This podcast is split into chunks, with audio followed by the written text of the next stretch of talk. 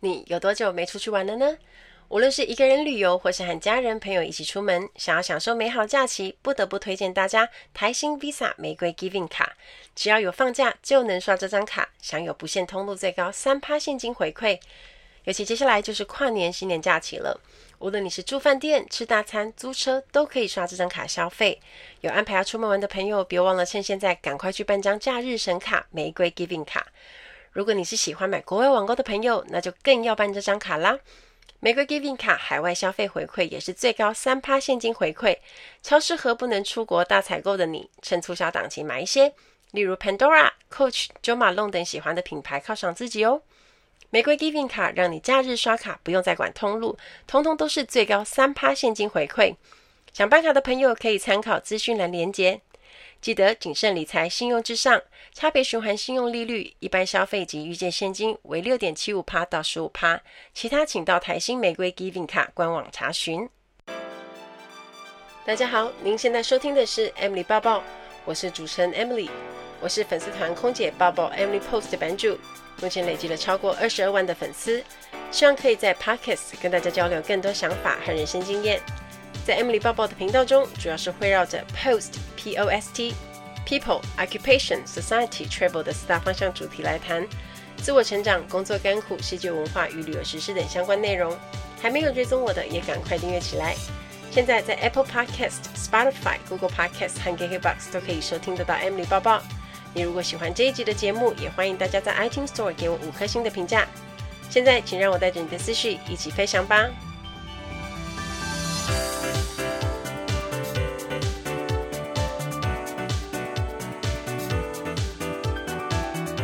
大家好，我是 Emily。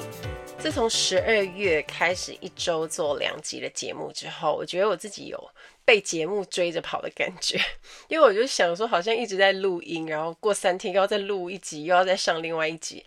那我觉得这对我来讲，这是一个很大的挑战。我觉得自己也有被逼到的感觉，因为本来也有自己的行程，所以我也还在努力。那不知道年底大家有没有觉得事情来的特别的多、特别忙呢？就会特别考验我们的时间管理能力。那希望大家在忙碌之余呢，也要记得多注意休息。我之前有跟大家说过，我报名了全台首创的知识型节目《谁与争锋》，大家记得吗？那刚好在这个礼拜，我接到制作单位打来通知我受邀参加第一阶段的海选面试，超令人惊喜。虽然面试也不太能准备，不过我个人是很期待可以去参加节目。那节目会在网络跟电视一起播出，那到时候确定播出时间，我会在 IG 粉丝团和 Podcast 提醒大家。那另外呢，有一个好消息，就是如果你有订我二零二一桌历的朋友们呢，在十二月二十一之后，你们就会陆续收到我的签名桌历喽。那我这个礼拜特别找了一天跑去出版社，那待两个小时，把每一本桌历都签完了。那我。觉得桌历的质感真的很好，那里面的照片呢，也都是我精心挑选的。那上面当然还有大家最喜欢的激励小语。那现在想要加订的朋友呢，你也可以看节目的资讯栏，上面有网址可以订购。那海外的朋友，你想要购买也是没问题的哦。如果年底想跟朋友们聚餐大吃的人呢，Emily 有一个地方可以推荐给大家。这个礼拜我去参加台北香格里拉饭店远东 Cafe 的全新开幕。我真的不知道有多久没有吃 buffet 了，我应该就是只有当空服员的时候，然后一定固定会吃的早餐 buffet，那午餐跟晚餐真的很少，所以我这次去觉得自己被美食淹没，就想说啊为什么肚子能装这些东西？那这间远东的 cafe 呢，它花了。八千万全新打造的自助餐，所以它其实它的样子已经跟之前大家印象中的那间咖啡不太一样了。它整个从用餐空间到整个餐点呢，全部都升级了，所以真的有很多东西吃。比如说大家想得到中式点心啊、现流海鲜啊、日式的生鱼片、手卷、握寿司，还有很有南洋风味的亚洲料理区啊，这些都有。然后更惊人的是呢，他们引进一台。价值高达两百七十万元的西班牙顶级烤炉来烤肉，超级强的，因为它是用炭火去烤，所以它烤出来的肉有浓浓的木炭香气。那最特别的是它的肉质的原汁都在。那我自己也有吃牛排，我觉得很软嫩。那我个人很推荐那个慢火烟熏猪肋排，我觉得还蛮好吃，很香。所以爱吃肉的人一定会很嗨。我特别要推荐跟我一样无肉不欢的朋友要去。虽然我们目前也去不了中南美，可是我们至少可以吃到中南美 口味的烤肉啊，是不是？那另外还有一个大彩蛋呢，就是在餐厅里也吃得到鼎泰丰美食哦。它是全台唯一在自助餐厅提供鼎泰丰点心的五星级观光饭店。那每天都可以看到有鼎泰丰的点心轮流供应，所以。特别告诉大家，这样子年节的时候，你们又多了一个美食餐厅可以列入选择喽。好，那我们今天要来谈天赋这件事情。那前一阵子呢，我在 IG 的限时玩了一个天赋和技能二选一的活动，很多人都有参加。那我特别列出几个主题，问大家那个主题是属于天赋还是技能？大概有超过三千多个人投票。他说我因此写了一篇关于天赋和技能的看法。那我收到一些粉丝回应说，这个游戏很好玩，有很多值得可以思考的地方。所以在今天的节目，我们要来深入聊一下关于天赋和技能这件事情。那我先来跟大家分享我的故事。还记得国小四年级的时候，我就开始补英文了。虽然幼稚园那时候都有学，可都是很简单的。那真正密集的上英文是国小四年级。我记得我那时候每次都很期待期待上课，因为补习班有很好玩的外籍老师，然后他会带我们做一些活动跟游戏啊，然后也因为可以跟老师讲英文，因为他不懂中文，所以我们都要一直讲英文，我就很喜欢去上课。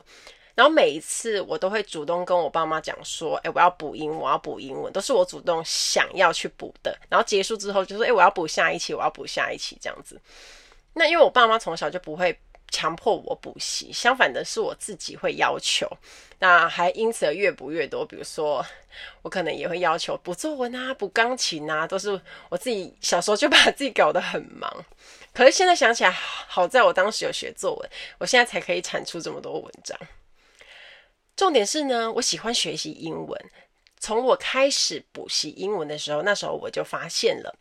我记得有一次补习班举行十分钟写一百题的英文选择题的考试，啊，当时我拼命写、努力写，很怕写不完。你要知道，十分钟是很短的，可是有一百题，基本上就是一题十秒以内你要完成作答，而且还要准确作答。那我写完的时候，铃声还没有响，然后就赶快顺着从第一题开始检查。然后你知道吗？超神奇！我刚好发现我的前面有一题选错，所以我就立刻更改答案，改到正确的。那一次我考了一百分，我得到满满的成就感。直到国中之后呢，真正开始有英文学科，那我就发现我读起来相对比较轻松。那有很大的关系，就是因为我之前有补习。那我发现我懂的单字比其他的同学要来得多，所以我就越来越确定我自己不是理科的料，因为数学啊、理化、自然我就考得超差的，就也不都超差，就是很不好，然后就觉得学起来也很痛苦。可是我觉得这样子反而很好，因为我的目标很明确，而且人本来就不可能全部面向的能力都很好，所以我更加确定未来升学的路。从那时候开始，我就下定决心，我一定要读文藻外语学院。我要摆脱数学，然后让我继续学有兴趣的英文，然后我读起来相对比较好读的英文。那吸引力法则真的很有效，我就日也想啊，梦也想，我就考上了文藻外语大学的西班牙文系，那主修西班牙文，副修英文。西班牙文是当时我只是知道，哇塞，是很多人讲的语言，可是我没有想过自己。会真的学，那进了文藻之后，我才发现原来同学们的数学就真的很不好，所以只能说大家都很懂自己。那记得五专一年级的时候，我们还有数学，那那一年其实很多同学都过得战战兢兢，可是只要学一年的数学就好了啦。我们都是为了这件事情去文藻的，熬过那一年就没事了。可是我竟然因此发现，同学里面呢，也有少数人的数学是很不错的。可是很明显的，当他们在学习语文，确实就相对很吃力。比较残忍的现实就是，你会发现有些人是读错科系了。然后五专二年级的时候，我拿了第一次的主副修奖。主副修就有点像是一般大家在说名次前两名的那种奖项。那那一年我只觉得我自己考得不错，分数好像也蛮高的。然后因为我的同学们大家都是对语文多数都是擅长的嘛，那我也没有想过会拿奖。可是，在拿奖的瞬间，我才发现，哇，我真的读对了。然后我也更加有信心自己选的路。差不多在五专四年级开始，我就读得越来越得心应手。然后不管是西班牙文或者是英文各科考试，我都觉得自己考得很不错，然后也读起来很得心应手。我发现我背单词很快速。比如说我在课堂上，老师可能只要讲过的一些生字，我都可以马上记得。然后老师教的东西，我当下就可以很快吸收了解。所以我回去就不太需要花很多时间复习。考试的时候，我大家都可以应付。从五专四年级开始嘛，我专四、专五，然后直到大学的二技一、二技二那几年，我就很常拿成绩优良奖，就是全班的第一名。那我就发现自己有学习语言的天赋，那我读起来相对比较没有那么辛苦。可是哦，我也要努力。差别在于，我可以跑得比较快，我明白自己读书吸收的节奏，然后我也知道考题的方向会怎么出，所以我就会把时间跟精力花在这些刀口上。单有天赋，可是缺少努力也是不行的。努力是很基本的要素，那当然还要找到正确的练习方法，透过刻意练习跟大量的去使用它，它才会转换成你的能力。那我觉得学习习惯是很重要的，因为我对学习语言这件事情是充满热情的。我当时呢，不止在课堂上学习是很专注的，我还会用其他的时间去听大量的西文歌曲啊，听西文广播啊，然后也很享受自己在学习的氛围当中，所以这才是能力持续进步的决定性因素。那找到自己的天赋，可以说是做起来擅长又可以得到不错成绩的事情。那除了语文以外，还有另外一件事情，就是上台讲话。比如说被派上台报告啊、主持活动啊、表演等等的各种经历，都像是在练我自己的功力，让我可以更习惯去面对群众。那其实想一想，我以前的学生生活其实是真的很忙啊，因为我有。当社团的社长，然后我要做主持毕业公演啊，然后参加学校的交流参访啊、翻译人员等等的活动。我当时还是西文系上的佛朗明哥舞团的团长，所以常常要代表学校出去表演，在学校里面表演。那平常在下课后跟假日都要花很多时间练舞，所以我常跟大家说，我就是充满拉丁灵魂。可是也因为有这么充实精彩的学生生活，那当时也让我拿到文藻优秀青年奖。当时的全校呢，只有十位同学得到。我还记得我上台讲感言的时候，还有一点点哽咽，不知道为什么，好像拿到奖杯的那时候就会自动很想哭。不过这是我觉得我学生时代非常值得骄傲的一件事情。所以即便有天赋，你还是需要后天不断的刻意练习，你才会有相辅相成，得到比较好的成绩。那我回想起来，这些在学校的训练对我在职场上有很大的帮助。所以像后来我去参加外商航空的全外语面试啊，啊，还有后来成为部落客，接触到教学、演讲啊、简报等等挑战的时候，经营自媒体各种困难，我都可以相对有自信的站在台上去表达自己的想法跟理念。这就是跟练习有关系。那我解释一下天赋。所谓天赋呢，就是老天给你的能力，可以让你在某个领域做起来很得心应手。比如说，别人这件事情要花三天，你可能一天就搞定了；别人要花三个小时，哦，你可能不到一个小时你就搞定。类似这样子，这就是与生俱来的技能呢，就是你原本不会，然后甚至不拿手，你要。透过后天学习、练习、苦练来的能力。那我有订阅一个作家，他叫于伟畅，他的完全订阅制文章，刚好他有一篇在谈的是天赋跟技能。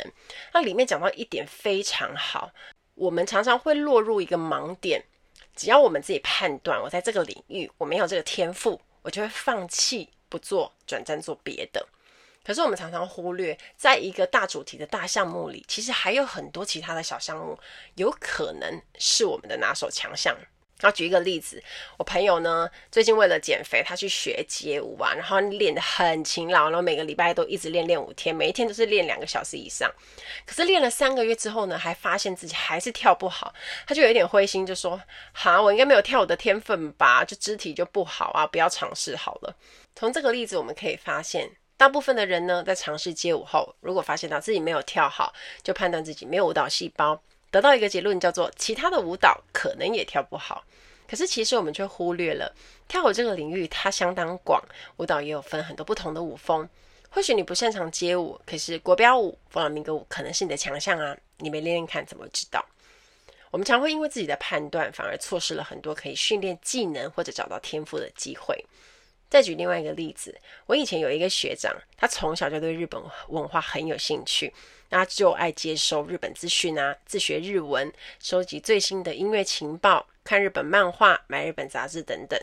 他的日文是自学的哦，从来没有上课或者补习，可是他学得超好，加上他自己爱画画，又爱看漫画，所以他就学会画漫画。他最想读的是日文系，可是因为当时的分数不够，他被迫只能填法文系。结果就是他读得很辛苦。他虽然法文学不好，可是他日文就爆强的。还记得那个时候，他的桌机电脑全部都是日文版 Windows。只要东西有日文版，不用怀疑，就是绝对是日文。然后可能他是法文系，下课别的同学都在练习法文，他都在跟日文系的学长玩游戏王的卡牌游戏，还用日文讲规则和魔法咒语，整个人就是走超前面的。那我跟同学常常在笑说，他如果是日文系的，就是称霸第一的那种人。从这个例子我们可以发现。他的天赋跟兴趣结合，那加上他很努力的练习，所以加成起来的力量就很强。在语言学习这个大选项里，虽然在法文上没有学好，可是在日文就有很好的成绩。Ladies and gentlemen, welcome on board. This is In-flight Service Manager Amy speaking. 欢迎来到航空小知识单元。在今天的航空小知识，我们要学的这个字叫做 roster。Roster 指的是空服员的班表。身为空服员，都是按班表操课。那我们每个月都固定的时间会出下个月的班表，所以跟需要轮班的上班族里面有班表那个意思是差不多的。班表上只会出现代号，所以不管是休假或是上班，我们都只会看到代号。那休假的话呢，在国泰都是叫做 G Day，Guaranteed Day Off。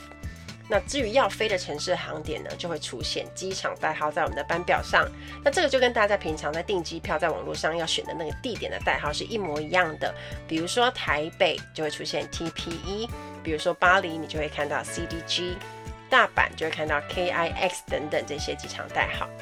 那班表上会出现下个月要飞的城市，还有休假天数，还有航班是几天班，比如说几点上班 sign in，飞机起飞和抵达的时间，那在当地停留时间有多长，这些资讯都可以在班表上看到。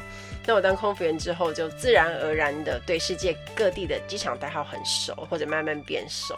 那还记得以前在 Emirates 的时候，我的第一个航班出现的机场代号叫做 NBO，我当时看到傻眼，想说这是哪里呀？然后就赶快去查，发现竟然是非洲肯亚的 Nairobi 奈洛比国际机场。然后我就想说，也太特别了吧！因为我以前从来没有想过自己有一天会去非洲肯亚。那当然有很大的原因是因为我没有特别想去，但是因为这样可以去很多自己不认识也没机会去的地方。所以我到现在都还记得当时的心情，还有当班跟我一起飞肯亚的组员们。而且因为那一班是我受训完的第一次飞行，我都还记得座舱长跟我讲的话，因为他长得很帅，人又很好。当他说 “Cabin crew prepare doors for departure and cross check” 的时候，就是我要用门嘛，他就站在我旁边，就跟我讲说 “Take your time, easy”，叫我慢慢来，不要紧张，他会等我。所以我当下很紧张，可是我也充满感激。然后等做完之后回过神来，才发现啊，原来叙利亚的男人长得很帅，然后也蛮温柔的。我记得他还有说，空服员一旦穿上制服出现在机场，把最美的笑容挂在脸上，走出最自信的步伐，每一刻都是我们的 show time。然后说完，立刻对我露出迷人的灿笑。我想说，他也太会撩妹了吧？班表会决定我们下个月的心情和命运。只要看到下个月要飞的地方是新航点，或是特别想去购物的地方，我们就会充满期待，很兴奋。或者也可能因为纯粹下个月的休假天数很多，很雀跃。可是如果班表有烂班呐、比如说好几班的来回班呐、就是我们之前有说过的 turn around，特别是很累很辛苦的班，我们的心情就会变差，然后就想办法要换班，就看有没有人想把长班丢出来换短班的人，那我们就可以把自己不喜欢的班换掉。空服员最喜欢的班表其实就是很干净、一目了然的，就是班数量很少，休假连贯，但是又有足够的飞时。对我来说，最完美的班表就是三个欧洲长班，然后其他全部是休假。比如说飞一个哥本哈根五天班，然后休四天，接着第二个长班就接着飞巴黎五天班，再休四天，然后刚好比如说十二月嘛，月底飞去德国，刚好去逛圣诞市集，这样整个十二月就完全美炸。这个都是理想的班表。那我以前都会想办法把班换成这样，因为这样的话飞完就可以立刻飞回台湾休假，对我们这种常常要来回台港的人最方便。但通常都很看运气啦，也要看公司一开始给我的班表美不美。那如果班不错的话，想换什么都有机会，也会有很多人跟你换。那如果班表就像报纸一样，有很多的 turnaround 来回班，你有很大的机会必须要自己扛下来，然后这样咬着牙做。那通常那个月份呢，就是会令你最想离职的月份。希望大家喜欢这一集的航空小知识，我们下次再见喽，拜拜。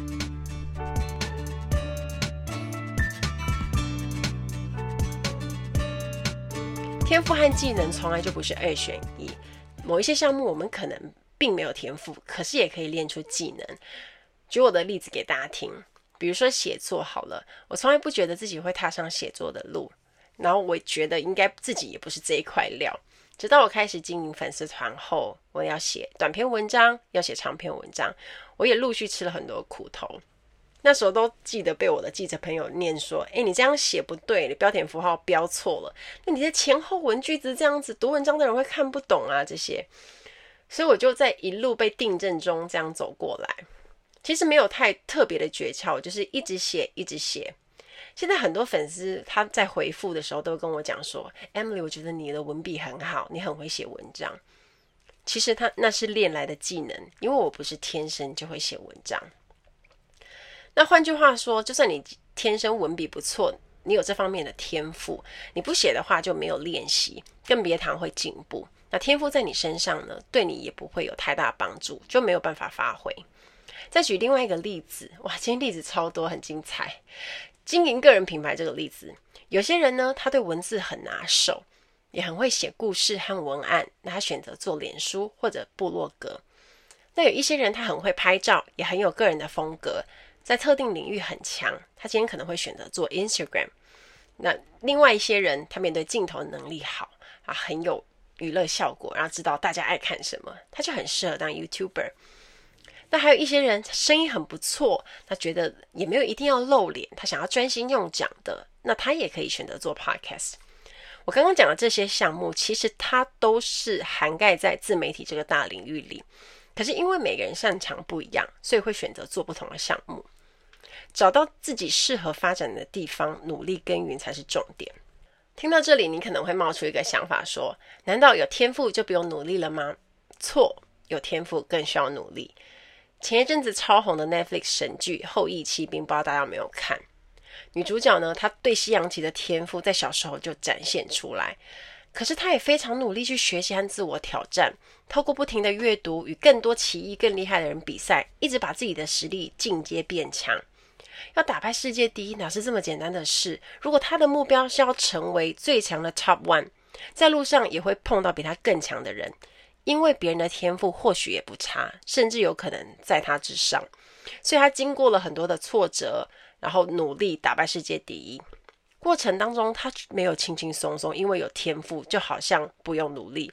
只是天赋在他努力之下，可以跑得更快、更前面，而且要做到最好，他一定要这么努力才行。当我们去做自己擅长、有天赋的事情，会因为我们做起来很拿手，成绩不错，我们会从中得到满满的成就感。那接着就会激发出源源不断的热情，也变得更享受、更喜欢做这件事。那再透过后天不断的练习跟努力。进阶变成技能，然后越练越强。有一本书很推荐大家一定要读，书名叫做《心态致胜》，里面有谈到一个概念，就是人有两种心态，一种叫做定型心态 （fixed mindset），一种叫做成长心态，叫 growth mindset。有定型心态的人呢，这种人比较急于追求证明自我，然后把所有的成果二分为成功或失败，认为人的素质不大能被改变。简单的来说，定型心态的人是相信天赋；拥有成长心态的人呢，则是会乐观看待自己的所有的特质，把个人的基本素质视为起点，那可以借由努力累积经验跟他人的帮助而有改变成长。那这类型的人呢，他是相信技能可以被培养的。每个人的天赋和资质或许不一样，可是因为后天的努力跟训练，却可以大大影响发展。那些我们看到的成功人士，之所以他很成功，并不是因为他们每一个人都天赋异禀，而是具备成长型心态。就算遇到困难的挑战，那他也会竭尽全力的去做，然后从中摸索出头绪，在过程中学习，并且持续进步。而定型心态的人呢，多半他在遇到困难跟挫折时，就会觉得兴趣缺缺，然后没有把握在失败中学习。我们对于自己和他人的信念和心态，可以对很多事情的结果产生影响。但是每个人都同时拥有定型心态和成长心态，因为看待不同的事物或者在不同的领域，我们的想法会不一样。那大家可以从这本书里面学到，心态才是影响个人学习、成长、人际关系、人生道路到终身成就的最重要关键。很推荐大家要读。有些人比较幸运，可能可以早一点找到天赋。如果你现在还没有找到，也不用担心。如果你不知道自己对什么事情有热情、有兴趣的话，我的建议就是你多方面去尝试，因为你要透过实际行动才会知道结果。千万不要剥夺自己尝试新东西跟学习的机会。因为不论有没有天赋，我们都要相信技能是可以透过后天的努力去练习跟培养的。不要有先入为主的观念，也不要自我设限。找到自己擅长且拿手的事情做，做起来不但事半功倍，也会因为从中得到满足跟成就感，更能持续的做下去。这一集我真的讲到很热血沸腾，然后一边讲我也觉得内容很激励。相信听节目的大家一定很有感触，所以要把你们的想法跟回馈跟我讲。趁有感觉的时候，赶快把它写下来，期待收到大家的回复。那我最后想告诉大家的是，或许有那么一天，你的天赋和技能交汇时，就是你发光发热的时候。成功不是将来才有的，而是从决定去做的那一刻起，持续的累积。期待大家跟我分享。听完今天的节目，如果有想法和问题，欢迎到我的粉丝团或是 Instagram 找我，只要搜寻空姐报报 Emily 就可以找到我。你也可以截图这一集的节目，分享到你的 Instagram 的限时动态上面 tag 我，让我知道你有在收听，也让我知道你对 Emily 抱抱的看法哦。